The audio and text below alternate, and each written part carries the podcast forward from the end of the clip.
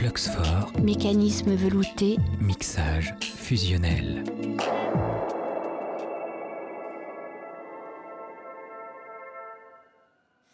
Et maintenant, vous allez voir une fillette dans un train. Ensuite, je vous raconterai quelques petites histoires. Puis nous passerons à la, à la séquence de la pharmacie. À la fin, il y aura une chute réelle. Pour la séquence sur l'homme, nous verrons simultanément un très gros plan sur fond de ciel, des oiseaux, une place, l'homme dans une rue, l'homme qui dort, l'homme qui rêve. Deux fois, deux et avec Jackie Rénal débutent comme ça. Comme elle nous l'annonce, après avoir mangé vite, très vite, la voilà, la fillette, dans un train qui nous regarde. À vrai dire, beaucoup de personnages nous regardent. Elles et ils nous fixent, parlent parfois sans qu'on les entende. Et puis cette femme qui revient, souvent, euh, nous tend une photo comme un miroir, range, dérange, part, revient, pose, reprend et repose. Réarrange-t-elle sa vie après avoir rencontré l'homme, cet homme qui, comme elle nous le dit, lui a tout réappris? Il y a des images immobiles, des gens qui passent, une ville qui donne le tournis. Nous sommes à Barcelone. Et ce qui nous est donné à voir ressemble à la contemplation nostalgique d'une situation amoureuse, à une sidération dans laquelle nous pouvons être parfois laissés, à une sensation d'être ou de ne pas être au monde. Dans deux fois, certaines scènes sont doublées, reviennent avec des nuances d'action, de langue et de langage, rejouées pour faire peut-être en mieux, pourquoi pas, pour ne pas se laisser enfermer par cet homme qui revient et qui rit quand elle, elle semble devenir folle. Deux fois est l'un des films les plus forts, disait Louis Korecki, mais aussi l'un des plus énigmatiques. Il y a là une liberté recherchée, dans le fond, et dans la forme, une liberté retrouvée, assumée. Deux fois, c'est quoi? Pour nous répondre, justement, Jackie Rénal, sa réalisatrice, qui est aussi monteuse et programmatrice, est avec nous. Bonsoir. Bonsoir. Alors Jackie Rénal, deux fois est votre premier film réalisé en 1968 au cours d'un voyage à Barcelone qui nous est annoncé en 1969. Nous sommes donc post-mai 68 et il serait question de désenchantement. Pouvez-vous revenir sur les circonstances dans lesquelles ce film a émergé? Euh, moi, j'étais surtout monteuse de Eric Romer, qui est mon maître, mais euh, j'étais aussi dans un groupe qui était euh, le Zanzibar euh, Production. Enfin, c'était un petit groupe pas du tout politique. On m'a demandé récemment, là j'étais à New York juste avant de venir ici, est-ce que vous étiez maoïste? Alors j'ai dit non, pas du tout, on était plutôt défoncé que maoïste. Enfin, il y avait Philippe Garel, il y avait Daniel Pomerol, il y avait. ce qui est formidable, c'est que cette période, moi je pense que euh, il y avait beaucoup de cultures qui se mixaient. C'est-à-dire qu'il y avait des peintres comme Olivier Mosset, qui avait d'ailleurs fait un très beau film euh, avec Serge Barre dans le groupe Zanzibar qui s'appelle Détruisez-vous et Ici et maintenant. Enfin bon. Et puis, euh, on a eu cette mécène, on a eu la chance incroyable d'avoir une mécène qui s'appelle Sylvina Boissonnas. Et euh, qu'on a rencontré. Enfin, moi, je l'ai rencontrée parce que j'ai monté le premier film de euh, Zanzibar Productions, euh, Détruisez-vous. Et elle m'a dit, mais pourquoi tu fais pas de film, toi Tu es monteuse, je te donne tout l'argent que tu veux pour faire un film. Alors moi, j'ai dit, bah, écoute, moi, je suis monteuse, je fais bien, je gagne bien ma vie. Non, non, non, non mais fais autre chose. Enfin, et euh, en fait, deux fois, ça a été fait euh, un peu euh, parce que dans tous les films qu'on produisait, donc Sylvina Boissonnet donnait de l'argent et surtout, on pouvait tourner en 35 mm. Et Philippe Garel, qui avait jusqu'à présent tourné qu'en 16 mm pour la télé d'ailleurs, ses premiers films, ça a été à 17 ans. Enfin, c'était un génie, lui. Hein. Vraiment, moi, j'adore ce qu'il fait.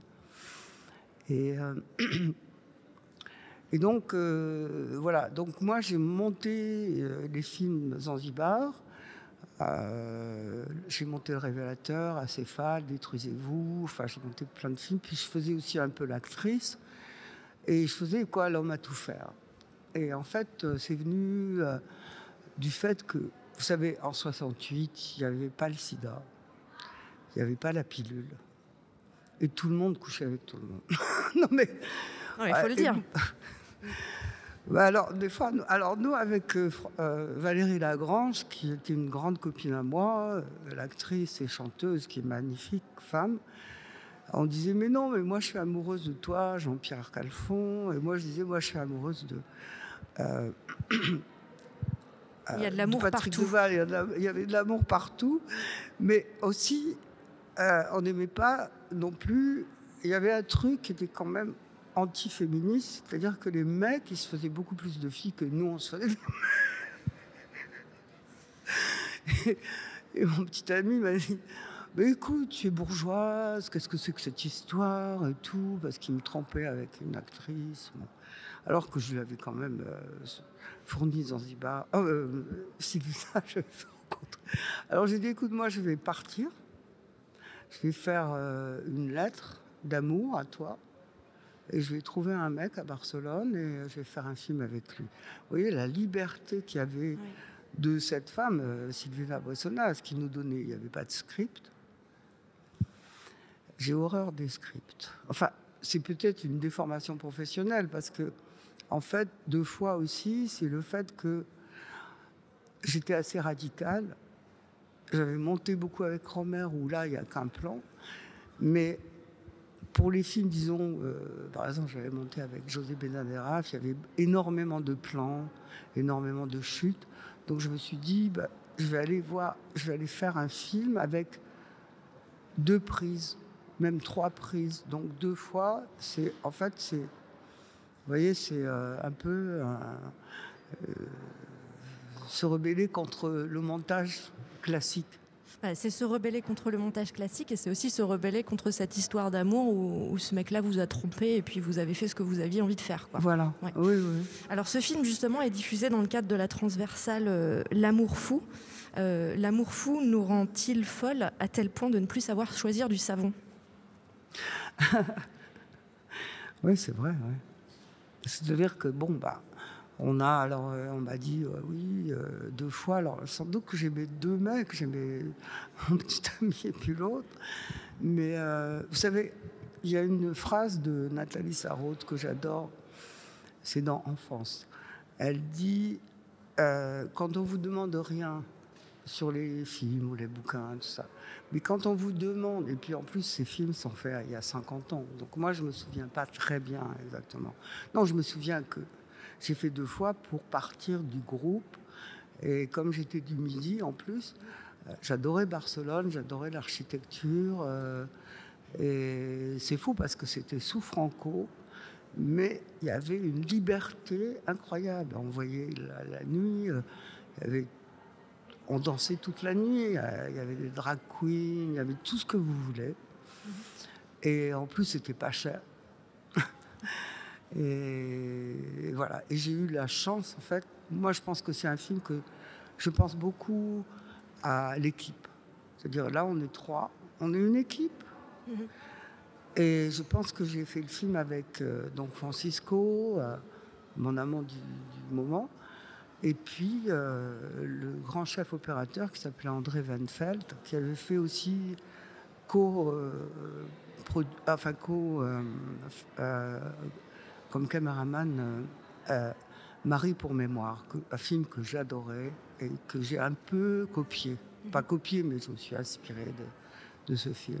Alors ce film est bourré de, de liberté, mais à la fois son dispositif est parfois didactique. Comme je le disais au début du film, vous nous, vous nous racontez ce qu'on ce qu'on va voir Euh, et vous nous révélez presque les prochaines séquences. Pourquoi ce choix?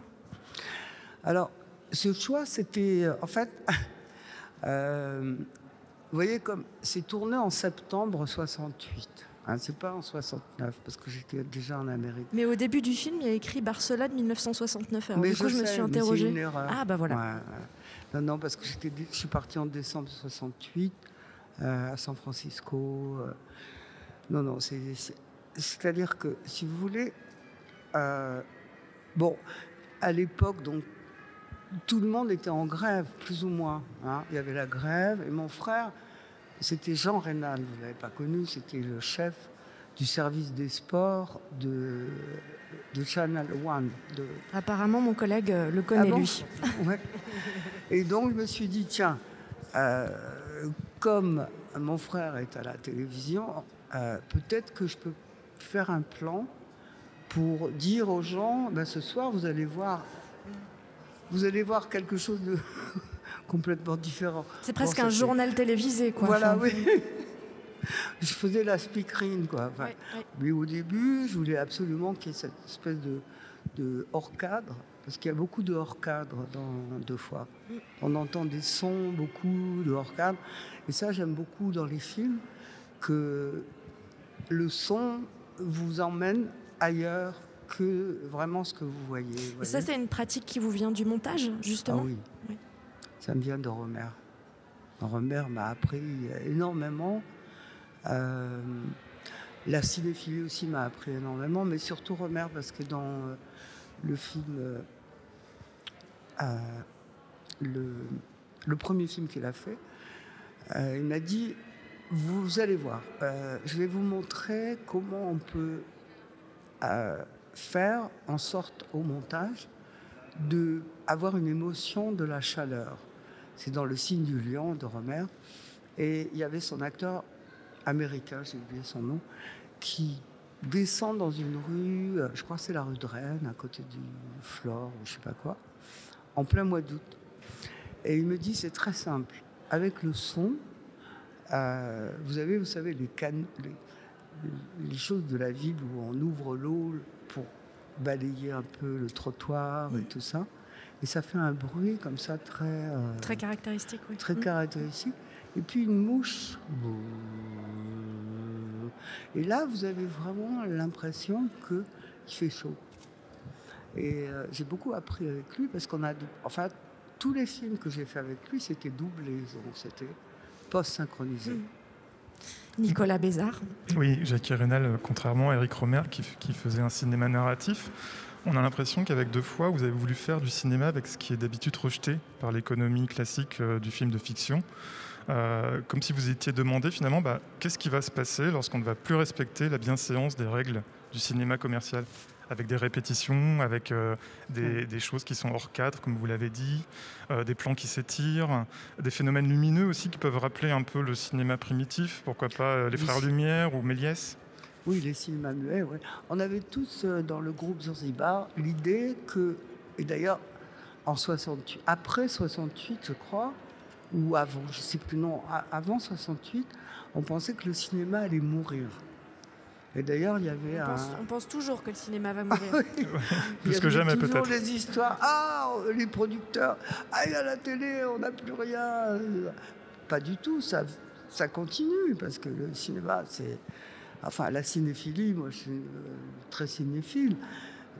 Un écran, voir un film en grand écran, ça n'a rien à voir avec.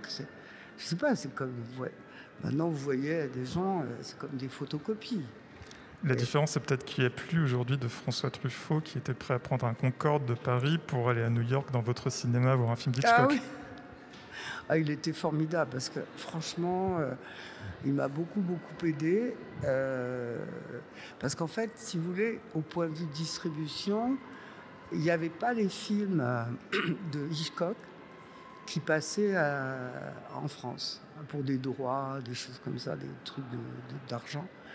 Et donc, il venait beaucoup au Carnegie Hall ou Bleecker Street pour voir les films qu'on projetait. Et, euh, et, donc, ça nous a beaucoup aidé parce qu'il a fait une publicité en disant que le Bleecker Street Cinéma et le Carnegie Hall sont comme la Cinémathèque à Paris. Enfin, c'était formidable. Parce qu'il ce qu'il faut préciser tout de même, c'est que vous étiez donc propriétaire d'un cinéma, le Carnegie Hall, à New York, dans les années 70. Oui. Vous pouvez nous parler un petit peu de cette expérience? Comment ça s'est fait? Comment vous vous êtes retrouvé à à diriger un cinéma euh, au cœur de New York, euh, dans lequel en plus venaient des cinéastes américains? Oui. Eh ben, en fait, si vous voulez, je pense que deux fois était beaucoup plus connu en Amérique, parce que d'abord, il a été présenté au, musée d'art moderne.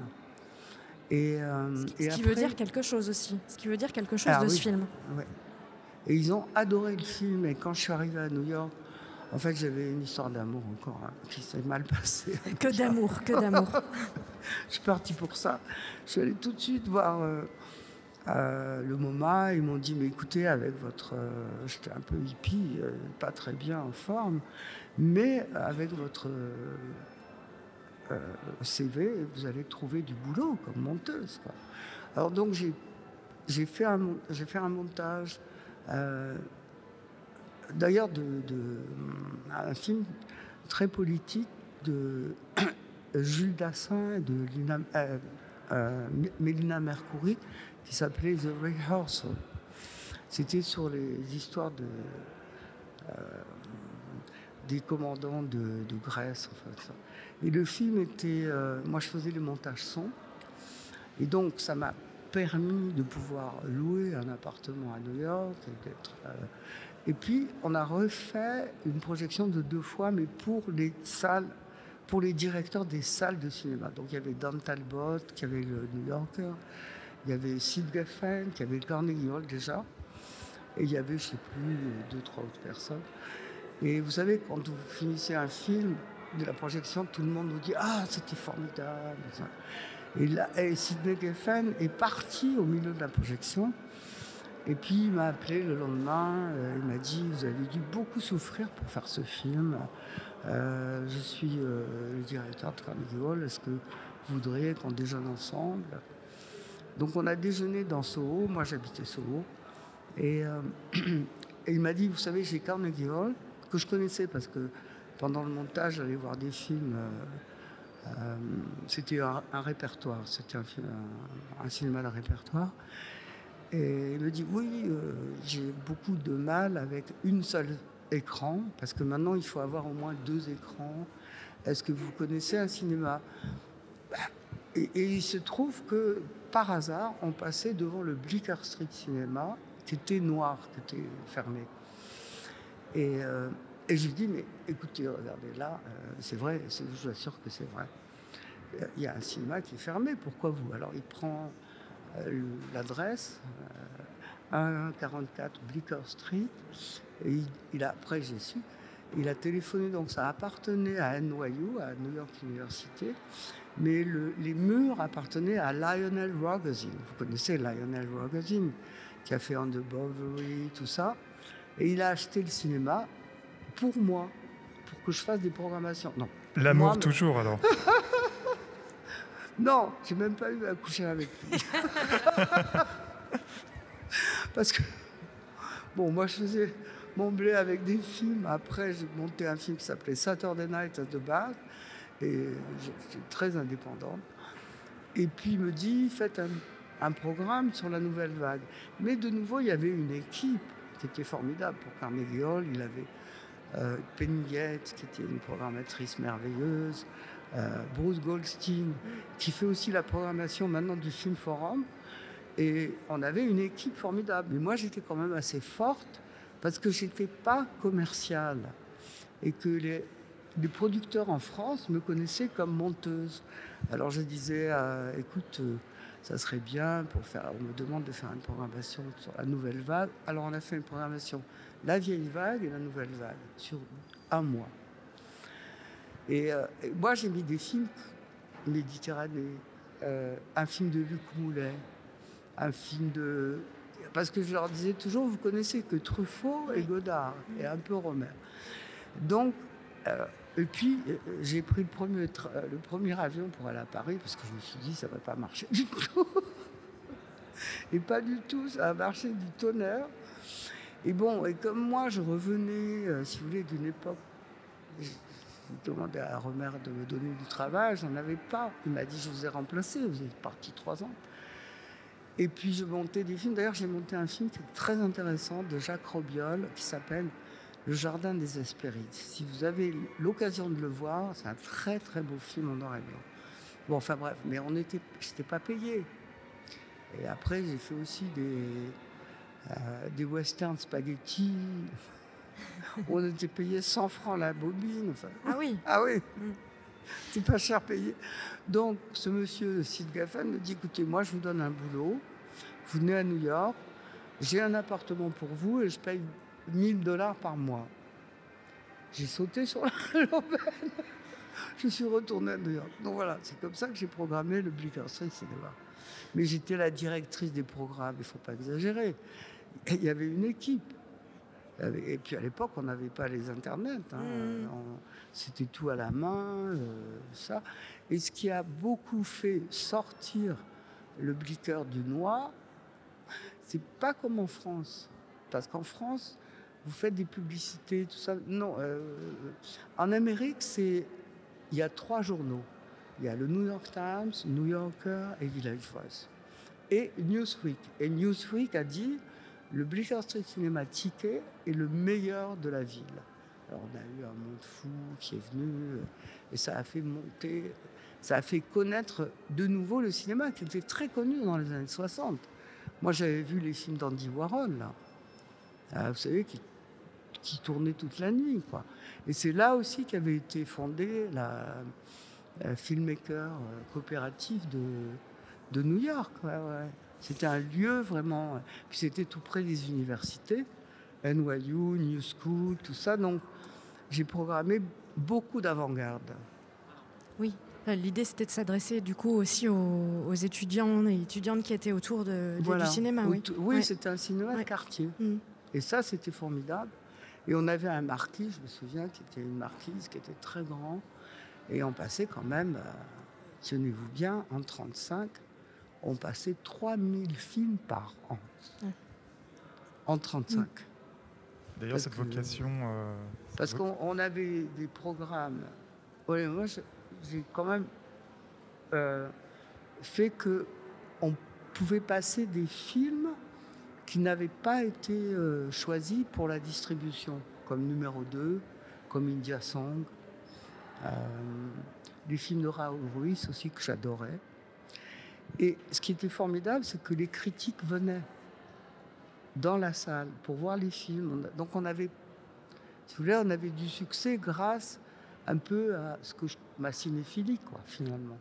Non seulement les critiques, mais aussi de futurs cinéastes. Vous aviez un spectateur, un jeune spectateur qui s'appelait Jim Jarmusch. Ah oui Et qui, euh, lorsqu'il a raconté l'histoire de Jim Jarmusch. vous écoute. alors, au bout d'un moment, on avait une salle de 145 euh, places, sauf le premier rang, parce qu'il y avait un chat. Parce que moi, je ne voulais pas avoir. Dans les cinémas, il y a des rats, hein, surtout à New York. Et moi, je ne voulais pas tuer les rats. Vous aviez trouvé la parade. Et donc, on a, on a trouvé un gros chat, vous savez, il y a des très gros chats. Et on l'a appelé Vim, parce qu'on avait fait un succès fou avec Vim Wenders. Et, euh, et le chat, il venait à la première place du cinéma, il ne fallait pas qu'on l'emmerde, et il regardait des films. C'était un chat extraordinaire. Enfin bref. et alors, de nouveau, on avait un très grand espace à, gauche de l'entrée du cinéma, et on avait fait d'abord une librairie. Mais le gars qui tenait la librairie, il se faisait voler tous les bouquins. Et donc j'ai dit à mon mari, écoute, il faut, faut absolument faire une autre salle parce que quand on sortait certains films en première, ils avaient du succès, mais on ne pouvait pas les, bouger. Vous voyez Move over, ça s'appelait. Mm, mm. Et, les autres euh, non, les autres euh, propriétaires de cinéma n'en voulaient pas, c'était trop euh, avant-garde. Donc on a décidé de faire une autre salle, mais plus petite, 85 places, c'était déjà pas mal. Et moi j'ai dit tous les, parce qu'on était non-for-profit, on était j'ai dit, écoutez, tous les jours, euh, tous les lundis, les cinéastes qui viennent avec leur bobine sous le bras, c'était une salle 16, peuvent venir avec leur bobine sous le bras et on projette. Et c'est comme ça que j'ai trouvé Jim Jarmusch et Spike Lee. Non, Spike Lee, il travaillait pour nous en haut, parce qu'il était à Noyau. Jim Jarmusch, en plus, qui a filmé son premier long métrage, Permanent Vacation, avec euh, des pellicules non utilisées, de, non pas du chat, mais du vrai Wim Wenders. Ah bon? Ah non, c'était merveilleux ce film. Vraiment très beau, Moi j'aimais beaucoup, beaucoup. Et ça n'a pas eu un succès fou, mais euh, ça a été apprécié. Puis vous savez, aussi, je vais vous dire une chose. là, je suis contre les nouveaux euh, choses d'Unifrance Film. À l'époque, on était très aidé par Unifrance Film et par surtout aussi euh, les affaires étrangères qui étaient au gouvernement, enfin, à la, à, l'ambassade de, New York de française et qui avait des gens formidables. Mais ils vous envoyaient des copies par la valise diplomatique, on ne payait pas. Ils vous envoyaient, par exemple, les acteurs ou les directeurs, et on ne payait pas. C'était, vous voyez, c'était quand même, ça faisait beaucoup, beaucoup d'aide pour un, un, petit cinéma qui, alors moi j'aimerais quand même qu'on reparle d'amour parce qu'il est beaucoup question d'amour quand on vous écoute. Alors on peut aussi parler d'un amour pour New York, pourquoi pas. Euh, vous avez fait d'autres films, notamment New York Story et Hotel New York. Et il est quand même beaucoup question d'amour dans vos films. Alors moi j'aimerais vous poser la question euh, de, l'amour comme matière cinématographique. Pourquoi on a besoin de, filmer, de montrer, de raconter l'amour? Pourquoi vous, vous en avez eu besoin? Bah, C'est-à-dire que je pense qu'après euh, deux fois, euh, j'ai pas fait de film pendant dix ans parce qu'on a, on a dit, euh, bon, on faisait un vœu que le cinéma fini, on voulait voir des gens, habiter avec eux, faire euh, des communes. Enfin, j'ai participé beaucoup aux communautés.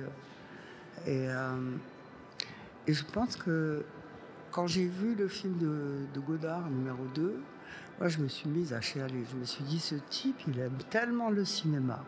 Il est là comme ça, alors que c'est un grand metteur en scène avec, son, avec sa boyarde à la bouche, en train de dire, bah, le cinéma, c'est comme ça, c'est comme ça. Et donc, je pense que, en fait, j'ai exploité mon mari parce que parce qu'il était gratuit. Et c'était pas un homme beau dans New York Story, mais c'était un homme très sympathique. Et, il me disait, écoute, tu me donnes pas de scénario, moi je, participe comme ça. Et je pense qu'il y a quelque chose avec l'amour de l'autre de vouloir participer. Et, je pense que euh, là, j'ai revu New York Story. Moi, en général, mes films, ils m'appartiennent plus après, parce que je suis très critique. Vous, laissez partir? Quelque chose quand vous, quand vous ah, finissez bah un film Il faut couper le cordon ombilical parce que c'est quand même.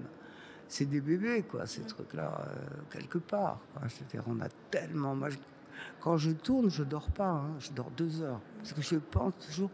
Parce qu'il y a toujours les gens qui vous demandent, c'est normal.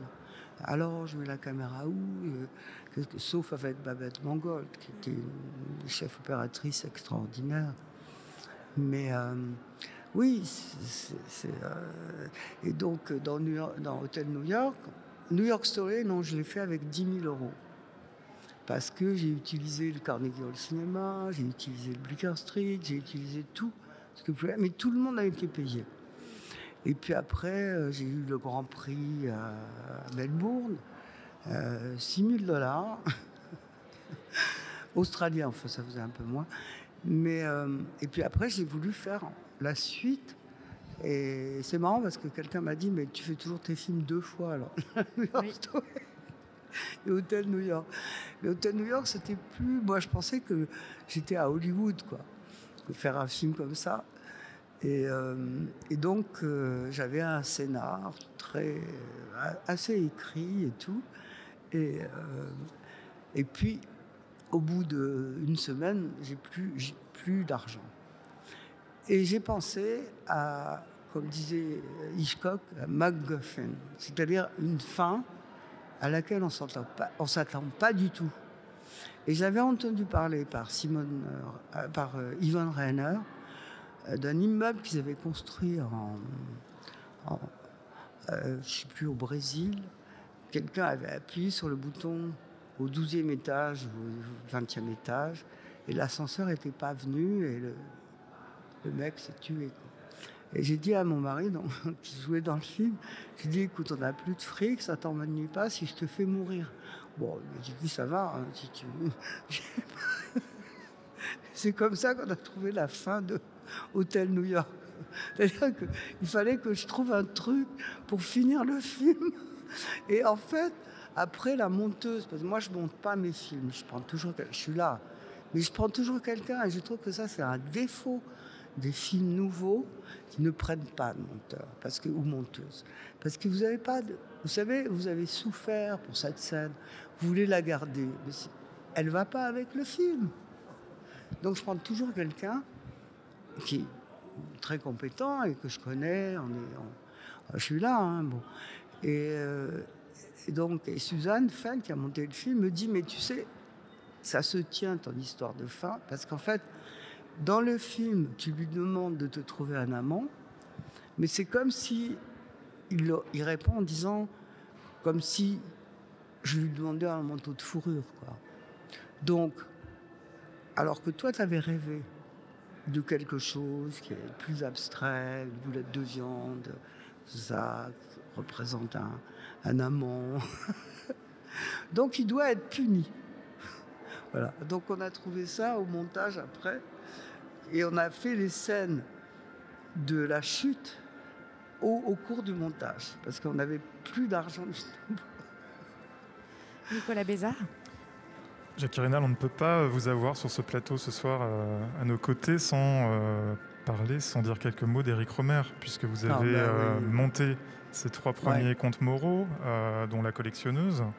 Vous avez été proche de ce cinéaste. Quel cinéaste il était? Comment on travaillait avec Eric Romer lorsqu'on s'appelait Jackie Rénal et qu'on était monteuse? Ben, Eric était un homme, moi je dis toujours c'est un homme du XVIIe siècle. C'était un homme extrêmement... Euh, d'abord, il, divisait sa vie privée de sa vie euh, euh, professionnelle parce qu'il ne voulait pas que sa maman sache qu'il fasse du cinéma. Bon.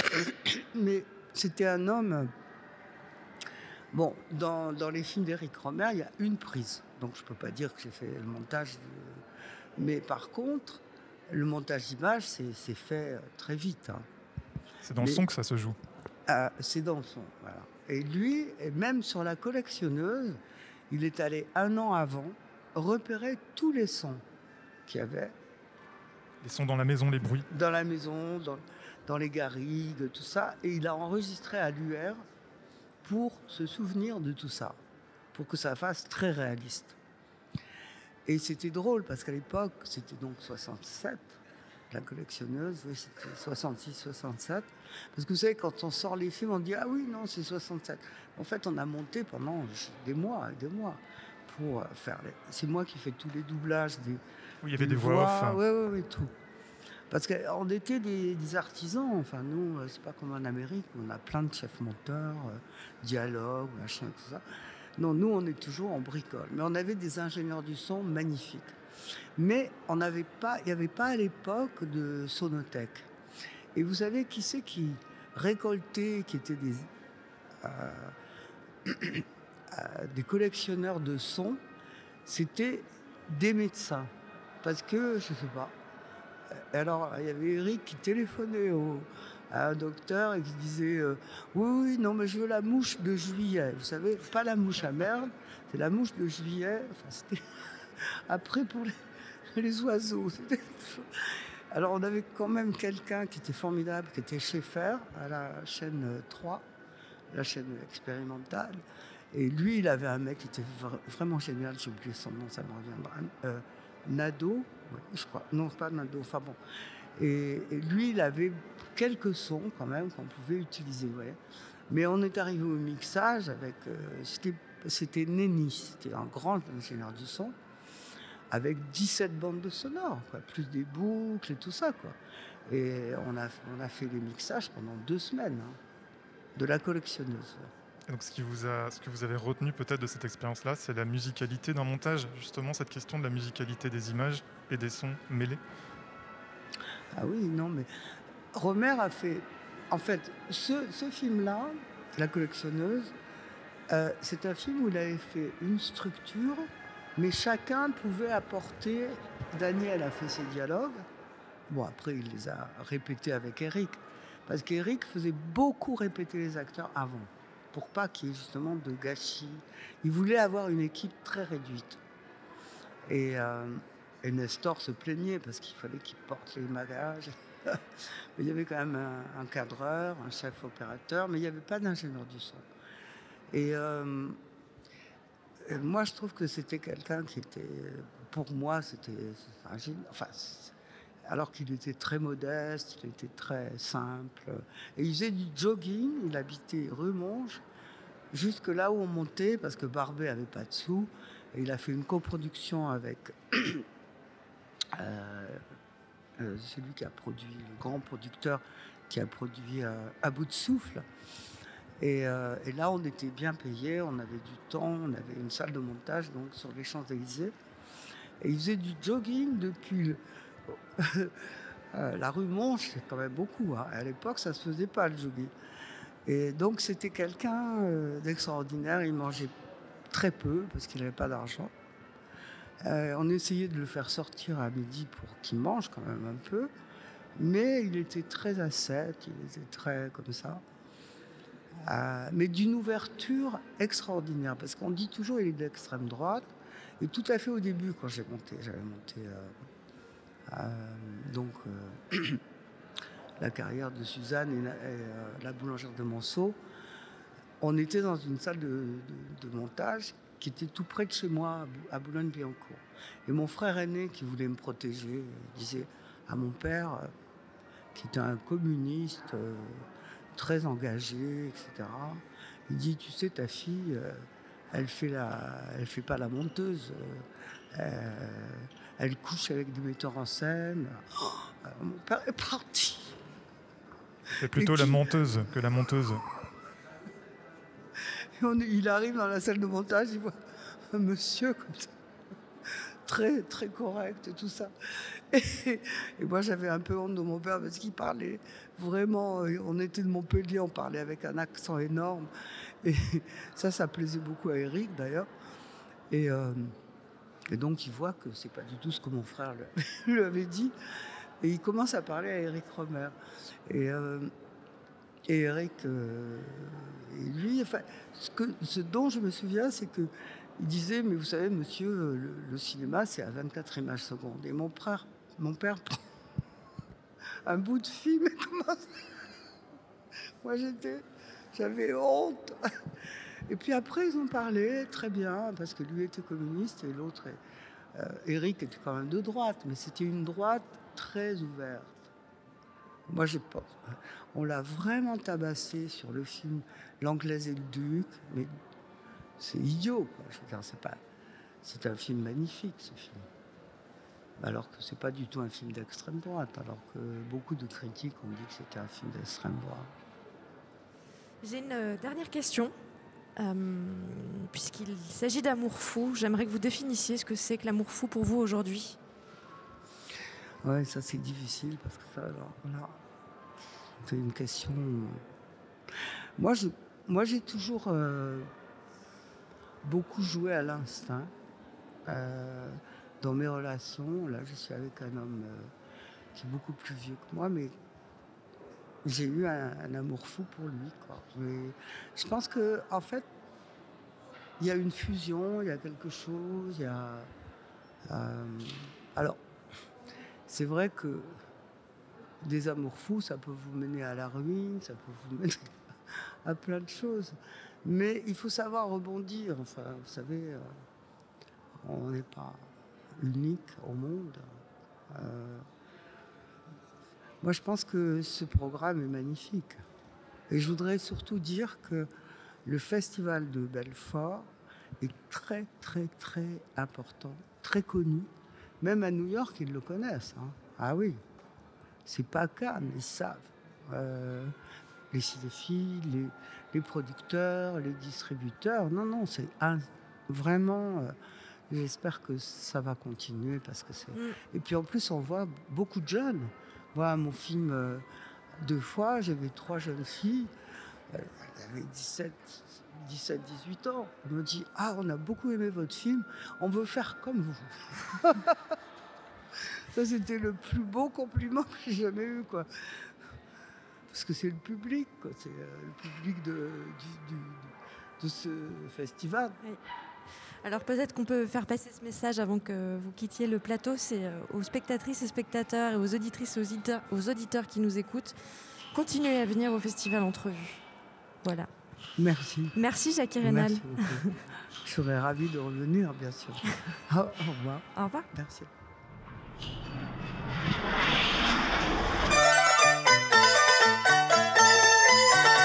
Ah, c'est J'écoute Radio Flax 4.